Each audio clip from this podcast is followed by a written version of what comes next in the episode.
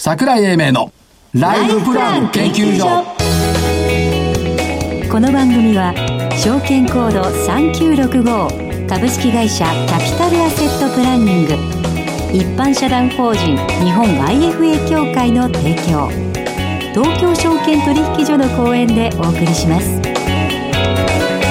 こんにちは桜井英明です。はい日本 IFA 協会の正木明夫です。そしてアシスタントの飯村美希です。だんだんなんか冷たくなってきてる入り口のところ。時間がもったいない。んです失礼しました。はいす。いません。だから短くしているの日経平均218円高2万3465円。はい。2月20日以来の高値かな、うん。ということでさっき兜町を歩いていて岩井コスモ証券の前を歩いていたらはい。新聞社のカメラかな？2台か3台いて。えカメラかうんあキャメラね、うん。映像を撮ってました、はい。でこれはあれですか？2万4千円のところを見に行くっていうところ。知らない。カメラは物言わないと思うよいや思惑。ネットの写真のところでどうしようマスクをした桜井が写ってたら。皆さん探してください。パチとか言ってたもん。取られてる。ね。楽し明日の楽しみができます探してみましょう。えーイスラムのヒジュラ歴の新年からちょうど10日。ですね。今年もアノマリーは成立いたしました。よかったですね。ちなみに、に8月20日に新年を迎えましたが、日経平均22,880円からあ一時22,500円台。トピックスが1599ポイントが1600ポイント台。マザーズ指数も上がってるし、ニューヨークダウは27,739ドルが29,100ドル台。はい S&P500、3,385から3,580。ナスダック11,254から12,000これ50ポイントすべて上昇。ですねいましたか世の中に8月に株が上がるという人いやい誰も信じなかったですね去年の11月から言ってんのよ。そうですねヒジュラ歴ヒジュラ歴って言ってましたね。いやー、長かったなかったですね。人生をかけるべきだったな。いやいや人生かけてるからいいですよ毎日。今年はかけてなかったのが残念だったな。そうですか。ということで、銘柄いきます。はい。はい。はいえー、ゾウさん3741みんな良いセック。全部上がってたのにね。そうなんです3090円から3075円、×。はい×ですあ上がってたから丸だから勝ちを譲ってやろうかなと思ってる。同情はいらないこ×じゃ譲れないよね。同情はいらない0%だもんね。同情はいらないかっこいい それさ、20代の子が言うなら、10代の子が言うのはかっこいいけどさ、70代のおじさんがさ、同情いらない金をくれって言われても困るよねい。や金くらいは言ってないですよそこまで言ってない言いそうじゃない。動物行動医療センター私、2187円から2485円。メディカルデータビジョン1827円から1913円。ね AI インサイド4万6700円から4万9000円。一時5万4100円。でした岡本ガラスは×でした。193円から185円。ハミ2396円。じ万を期して出してま、出しましたけど、2540円丸。いいですね負けようがないじゃん。で今週もおたくさんお願いしますよどうぞ。えええーと今週はですね、えー、7956ピジョン。まあ、ベビー用品で、えー皆さんご存知だと思います。えっ、と、ここのところ、お対面の営業がちょっとおコロナ禍で、えーへこんだんで、悪かあの、株価少し下げましたが、EC マーケットが非常に好調なんですね。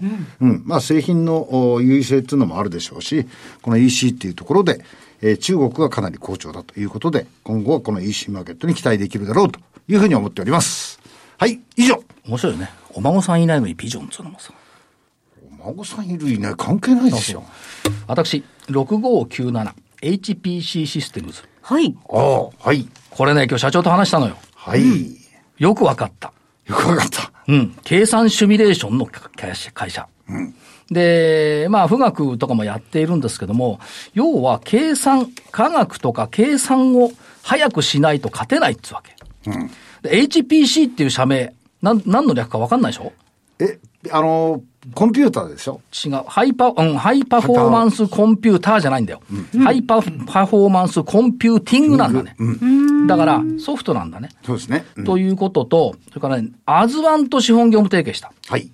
ここでよくわかった。おいずれ、コンピューターは、ビーカーやフラスコのように、もう目の前で簡単に誰でも扱えるようになるから、アズワンと提携した。おここで納得した。10年経ったら世界は変わる。なるほど。5G も 6G も視野に入れてるし、最先端のことをやるにはここのシステムみたいなものが必要。つまり計算能力、はい、ということですね。はい。えー、3927フーバーブレイン。もうそこを売ってんじゃないかな。情報セキュリティサービスというところですけども、まあテレワークの支援製品等に期待をしておきたいはいというところ。LTS6560。ビジネスプロセスの可視化ということで。年初来高値更新中です。一部行ってからさらに高いってすごいね、これね。すごいですね。というのがあって、これで1、2、3。うん、3。あ1あと2つぐらいお願いします。7081。はいこういうレンティア。初めて。うん、これジャスダックなんだけど、けんどっかで聞いたことあるんだ建設機械とかイベント会場のレンタルをやっている。あ、どっかで聞いた。どっかで聞いた札幌にもこんな会社あった。ただし問題は、ちょっと違うところがある。オフィス機器のレンタルもやってる。だから、その、イベントとか建設機械っていうのはいまいちんとかありますけども、オフィスのレンタル伸びてるのあの、業績は減少減期になってるはずですけども、オフィスのレンタル伸びてきてるんで、そういった意味ではここから面白い会社。というところ。珍しいよね、レンタルの上場会社って4つ目ぐらいかな。というところでしょ？から最後。誰も何にも言わないと思うんだよね。45923倍よ。おおあのー脳のね、はい脳損傷の薬がフェーズ3で止まっちゃって、ドーンと上がってドーンと下がったんですけど、はいこれの応用っていうのがどんどん効いてくるんじゃないのっていうことで、まあ、アルツハイマーとかね、脊椎損傷とかパーキンソン病、加齢黄斑黄性黄斑変性症なんかにもついてくるんじゃないかっていうところで、ちょっと楽しみ。バイオって何が起こるか分かんないから。久しぶり。やっぱ、底落ち反転っていうふうに、アンジェスだって300円ぐらい長かったからね。なかったです。というところ3倍。1、これ1、2、3、4、5。5、メインが。ですよね。というところで、この後、今日のゲストのご登場です。はい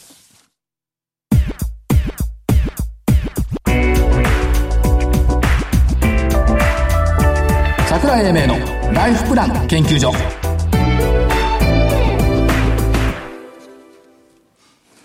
それでは本日のゲストご紹介しましょう。証券コード、えー、2884東証一部上場株式会社吉村フードホールディングス代表取締役社長 CEO 吉村元久さんです。吉村社長よろしくお願いします。お願いします。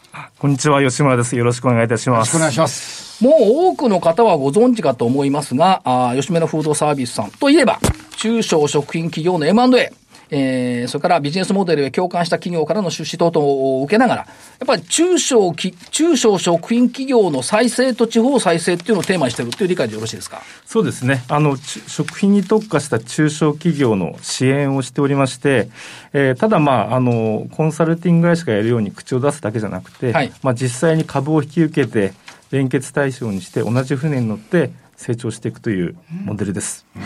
これ随分増えましたよね、傘下に入ってる会社が。そうですね。はい。一番最初の頃から覚えているのは、あれですよ、チルドシューマイの落葉食品です。そうです。はい。それと、あと、なんか、栄泉酒造もそうでしたね。はい。あとあの、白石うどん。白い、白石ウーメンです。ウーメンです。ウーメン、白石興産。はい。等々があって、あと岐阜の鮎の養殖の森養魚場も。あ、これ最こ近。れ新しいですねはい。うん、そうそう。これ最近でしたね。最近。え鮎食べたいね。食べたいまあいいわ。まあ後にしましょう。これ社長っぱいいっぱいあります。いっぱいあります。売るほどありますよありがとうございます。はい。あの、直近では、これがまたね、そそるのよ。わかめふりかけ。しそわかめ。しそわかめ。はい。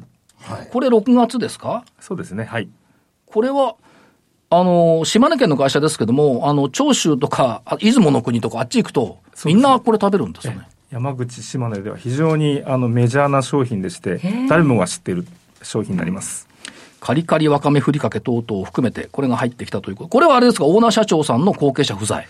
そうなんですよね。あの、息子さんが、あの、仕事を継がないってことを、はっき、がはっきりしたので、はいえーそこで、あの、こう、売却をすることを考えたらしいです。だって継がなかったら、あっちの方の人方の山口県とか島根県とかのわかめふりかけどうすんですか、困っちゃいますね。困りますね。まあ非常にいい会社なので、あのー大変もったいない話になりますよね。はい。社長今やっぱりわかめふりかけは毎日食べてるんですか？いや、まあ、そういう毎日はちょっと言い過ぎでしたね。今。この辺がやっぱり吉村社長の、なんですか、この経営哲学なんですかね。こういう食品ですとか、そういうところに特化して。そうですね。やっぱりその地方で頑張って、えーいい食べ物、美味しいものを作ってる会社で、後継者がいないっていうだけで、あの、廃業するってのは大変もったいないと。えーえーもう、あの、雇用も失われますし、取引先、仕入れ先も、えー大変困るっていう中では、まあ、私たち、あの、ファンドではなくて、えー売る必要がないので、いい会社で、だけど、売上利益がそんなに伸びていかないというふうにな会社でもですね、引き受けられるっていう意味では、まあ、私たちがやるべき仕事なのかなというふうに思っております。だからやっぱりその課題を抱える中小の食品企業にとって、販路の拡大っていうのは大きいでしょうし、製造効率化、新商品開発、品質管理、経営管理、これをやっぱり御社の傘下に入ることによって強化できていく、はい。が実践されている。はいということですねそうです。ね。大体あの地方で頑張ってる食品の会社っていうのは、真面目にコツコツいいものを作ってるんですけれども、まあ、あの営業が弱くて同じようなルートで同じようなお客さんに販売するとか、新しい商品開発なかなかできないとかっていう、まあ、やはり人材が不足してる、えー経験が不足してるってことがあって、成長がこう頭打ちになってしまうケースが多いんですよね。そこをまあサポートするというのが、えー非常に大事かなというふうに思っております。だから正木さんとか私とかの対局の企業さんばっかりなわけよ 真面目にコツコツ。もう何にも言えませんけど、あの、救われたっていう口先、口先で生きている我々とはね、何も持ってないんだもん、僕ら。私それ何、どんな返事したらいいんですか？その通りですって。で、社長、あの、業績面で見て、国内は、あの、コロナウイルスの影響もあったとは思うんですけども、はいやっぱり巣ごもり消費の増加っていうので、やっぱこれは増えてるんですか？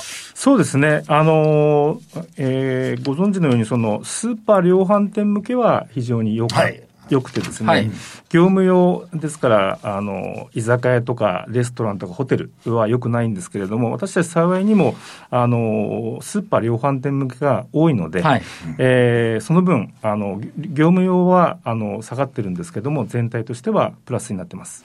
だから自宅でシューマイ、ゼリー、ピーナッツバター、カキフライ、とんかつ等を食べる人が多くなっている。そうですね。レストランではなくて、はい自宅で家食べると。ということですよね。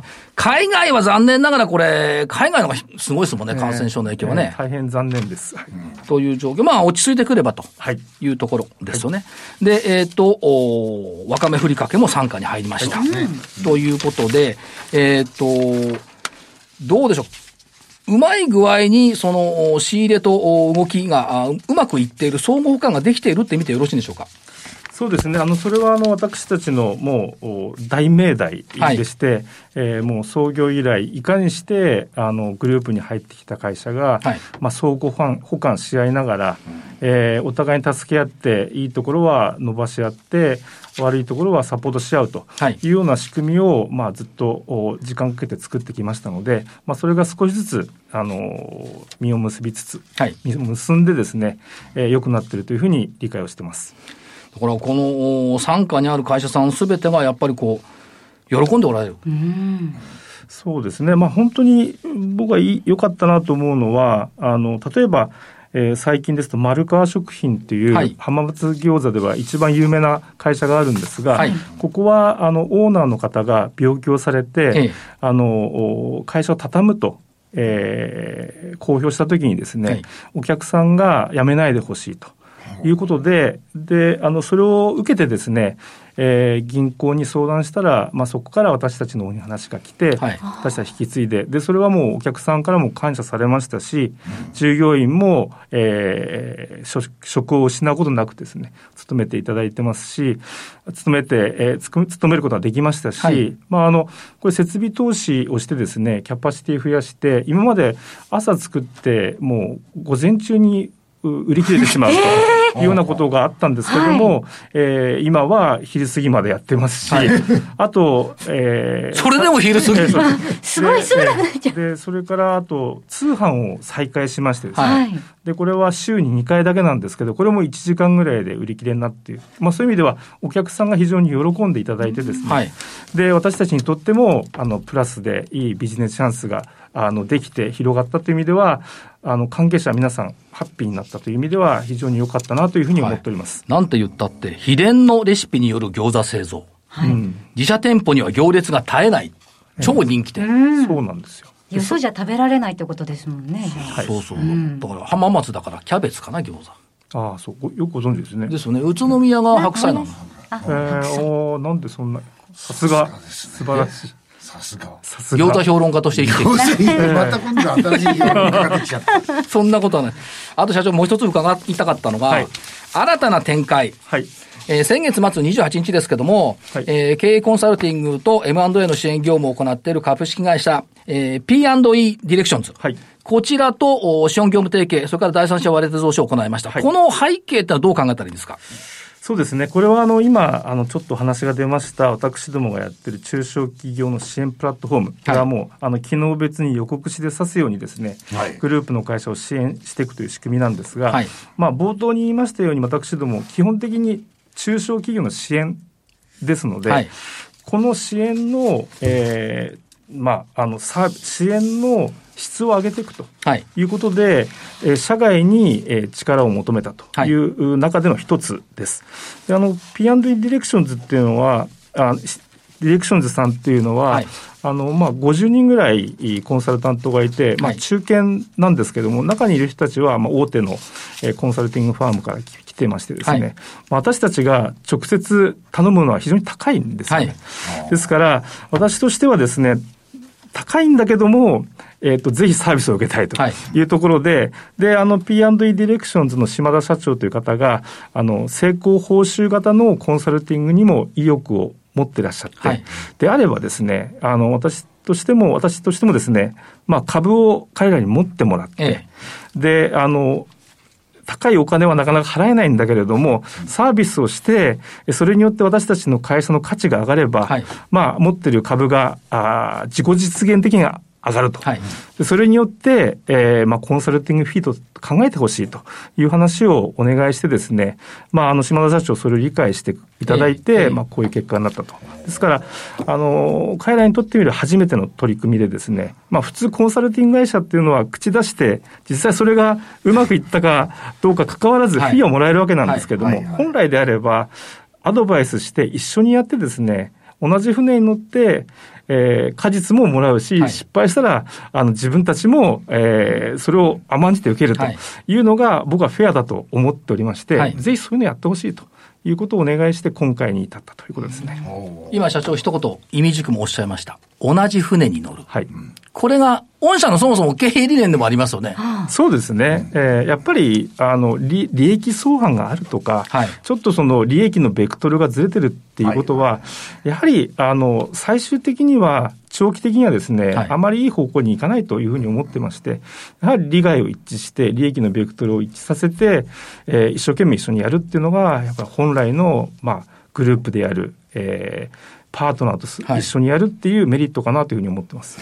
でこれ、提携そのものにどうでしょう、魂が入っているって感じですか？そうですね。彼らとしては、彼らにとっても新しい取り組みですし、これが成功すれば新しいビジネスチャンスが出るわけですよね。はいで、もちろんその株を持って、それなりの金額投資していただいてますので、ええあの、まさにリスクを取って、はいあ本当にえ今言いましたように、同じ船に乗って、腰を、腰が入ったコンサルティングをするということで、えーやっていただけるというふうに理解をしております。はいそうでよねここでもまた正木さんとか私と別に、口先三寸で生きてる人とは違う企業があるわけですよ。はい。はい。はい。いわゆる口絶のとってやつ。まあいいんですはいでも、これメリットとして M&A 案件が増えるんじゃないかと思うんですけど。そうですね。あの私たちの中に入りますので、はい私たちのことをよく理解をしている。もともとあの、産業革新機構という、あの、官民ファンドが私たちに出資するときにですね、デューデリをしてた会社なんです。はいですから、私たちのビジネスよく分かってますし、えーで今回、さらによ深く理解をするってことであれ、えいうことで、を前提にするとですね、私たちに合った会社をお持ってきてくれると思いますし、あの、マーケティング能力も当然理解をしている分、プラスになるかなというふうに思います。で、まあ、経営コンサルティングの会社ですから、そのノウハウは当然御社の中小企業支援プラットフォームをさらに強化するそうですね。ことに結びつきますよね。からまあ、御社にとってみると資本増強できますから、新たな M&A 投資もやりやすくなる。そうですね。願ったり叶ったり。そうですね。これはあの私たちにとっては非常に、あの、えー私が望んでたスタイルですね。え同じ船で乗って、えー支援をしていただくということで、あの大変感謝しております。その先の吉村フードホールディングスさんに楽しみができてきた。ということですが、時間もないんで、あの社長、投資家さんに一言メッセージ頂戴できるとありがたいんですが。はい。えーっと、もう今、あの、引き続き、えー後継者がいない会社が、えーたくさんあって困っている中でですね、私たちファンドとは違って、えー買って売る必要がない。で、あの、上場しておりまして、えー後継者がいない会社で、売上利益が伸びなくても引き受けられますし、そういう会社たくさん世の中にあって、先ほど言ったように、香り目本舗さんもそうなんですけども、そういう会社が、あ私たちが引き受けるべき会社なのかなというふうに思ってます。ですから、ファンドも、が買えない。えー大手企業もなかなか買えない。だけど、えー小粒でもピリリと光るいい会社がたくさんあって、廃業するにはあのもったいない、忍びないという会社を引き続き引き受けていきたいと思いますので、ぜひご支援よろしくお願いいたします。ますます拡大していただきたいと思います。えー本日のゲスト、株式会社吉村フードホールディングス代表取締役社長 CEO、吉村元久さんでした。ありがとうございました。どうもありがとうございました。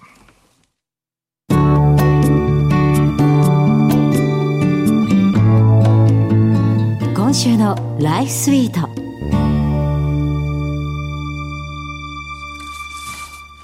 さて、このコーナーでは、キャピタルアセットプランニングが開発したライフプランシミュレーションツール、ライフスイートを使い、えーリアリティのあるライフプランニングのノウハウを皆さんと一緒に共有していきたいと思います。えー今回ですね、IFA 法人 i パートナーズフィナンシャル IFA の塩本香織さんとの面談、今日が全4回の3回目となります。前回は、投信の積み立てが向いているのではというお話でした。今回は NISA の活用にも触れていきます。それではお聞きください。ちなみに、はい。えっ、と、ニーサ講座だとかっていうのは SBI さんでは利用されてまだ開いてないです。そうですか。はい。で、まあ、例えば、利益が非課税で、あの、済むっていうのは、すごくこう、利回りをアップさせる、とてもいい制度ですので、ぜひ、ニーサ講座を使ってうん、投資信託を積み立てる。なんかこう、今はちょっと漠然としている話かもしれないんですけれども、それを、こう、前提に、うんあの、考えていきたいなっていうふうに思いますね。積み立て NISA の口座を作る。あ、そうですね。積み立て NISA とふ普通の NISA 口座とあるんですけれど、積み立て NISA っていう名前じゃなくても、あの NISA 口座、それ、あの、どちらでも大丈夫というかですね。なんか、はい。NISA だと5年間だけ？はいあそうですねだからなんか、はいもっと株の売買が上手になったら始めようあ、はい、って、はい。はい。思ってて、で、はい今自分はもうマイナスばっかりなので、はい。その期間、すごいなんか、大きくなってくれる銘柄を上手に見つけられる私になってからのがいいのかなって思ってたんですけど、NISA の使用方法は、実を言うと、そんなに簡単でもないんですよね。で、こう、制度を利用するところまでは誰でもできることなんだけれども、うんその実際の NISA の枠を何に使おうかっていう風にかなった時に、株で使いたい。はい。で、一一番いいのは NISA 口座、こう、利益分が非課税になるので、100万円で買ったものが200万円になるような、うこう、可能性がある株を買うと、その利益分の100万円、通常は20万円ぐらい税金引かれますけれども、それがね、引かれないで、全部でお手取りになるから、一番有効利用できるのは、大きく短期で値上がりするもの。はででも、それを、それが、こう、選べるようになる まで、うん。こう、なんか使わないとかっていうふうになると、それはそれでまた今の、今何か始めようと思うことを、ね、あの、ちょっともったいないので、うん。できれば、えっ、と、そうですね。考え方としては、最初今その株式で使うことは前提なんだけれども、使わない間、使えるようになるまでの間っていうのは、投資信託で積み立てをしている間、それだけは、その間だけは非課税になるように、まあ、あの使用しておけばいいんじゃないかなって、この辺はですね、多分今日、あの結論付けるのはとても大変で、なので、うん。もう少しお話、あの、具体的に、あの、金額だとか決めていって、じゃあうんどのくらいをこう実際の目標を置いてとかっていう風な話、具体的にするときに、じゃあ NISA を使うか使わないかっていうのを決めればいいんじゃないかなと思うので、今使用していらっしゃらなくて、そういう株式で大きく値上がりしたとき、うんするようなものを選べるようになったときに使いたいっていう意気込みは分かりましたので、優しい。はい。和崎さんいかがでしょうか？あいつ始めんのですね。今田さん。同じこと言われましたよ。そうでしょ？はい。うん。まあ、株式だけじゃないんで、はい投資信託、ニーサで投資信託も使えますから、はい。ぜひいろんな活用の方法を考えていただいたら。積み立て投資みたいなことを、あ積み立て NISA みたいなことを、普通の NISA 口座でもできるんだよっていう考え方そうでですすね。制度が違うだけですから。はいうん。そうの辺も考えたらいいと思いますよ。うん。いや、本当個人であれこれ考えるより、プロに相談するのが一番だなっていう実感いたしました。ははいい。では以上、今週のライフスイートでした。それでは、ここでお知らせです。株式会社キャピタルアセットプランニングは、金融機関に最先端のシステムを提供しております。証券コードは3965、39老後。フィンテックにより日本人の豊かな老後と円滑な相続、事業承継を創造することをミッションとしております。国内42社の生命保険会社のうち、2社に1社が当社のシステムを利用し、政府の設計から申し込み、契約締結に至る政府販売プロセスをペーパーレスにより実現しております。また、障害資金繰りをスマホで予想するライフプランアプリ、資産家向け相続財産承継システムを開発提供しております。証券コード3965、39老後。キャピタルアセットプランニングは、フィンテックによって人生100年時代の豊かな老後を実現いたします。資産運用の目標設定は人それぞれにより異なります。個々の目標達成のために独立、中立な立場から専門性を生かしたアドバイスをするのが金融商品仲介業 IFA です。一般社団法人日本 IFA 協会は企業 IR 情報を資産運用に有効活用していただくため、協賛企業のご支援のもと、この番組に協力しております。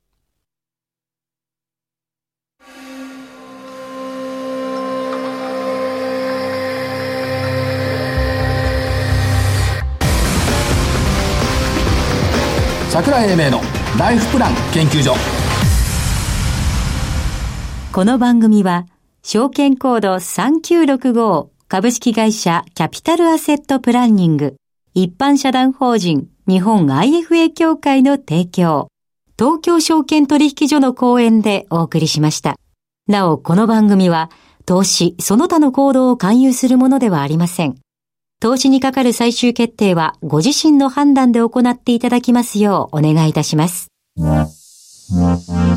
さておしまいの時間になりました、はい。私うん。吹っ切れました。おお、どうされました？なんか日常生活が戻ってきたような気がする。もうですか？うん。早い。明日ゴルフ行くのよ。そっちの方ですか？太平洋御殿場に。はい。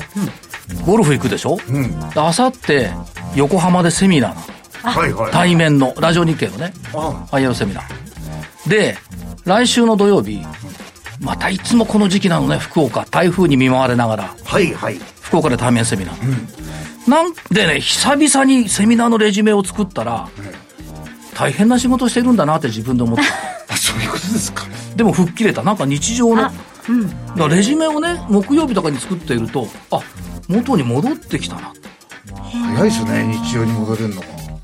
いや若いから若いからね。うん。言まわれると思若いから でしょ？はい、そうです。だからさそういうふうに考えていくと、皆さんにもなんとかこうコロナにかからないような日常をなんとかねはい。復活させるっていう動きもねまさきさんした方がいいよダメよはい家にこもってたら早く戻りたい。ゴルフにも行けないしかわいそうだね、早く戻りたい。えー格言もう一個作っちゃったはい。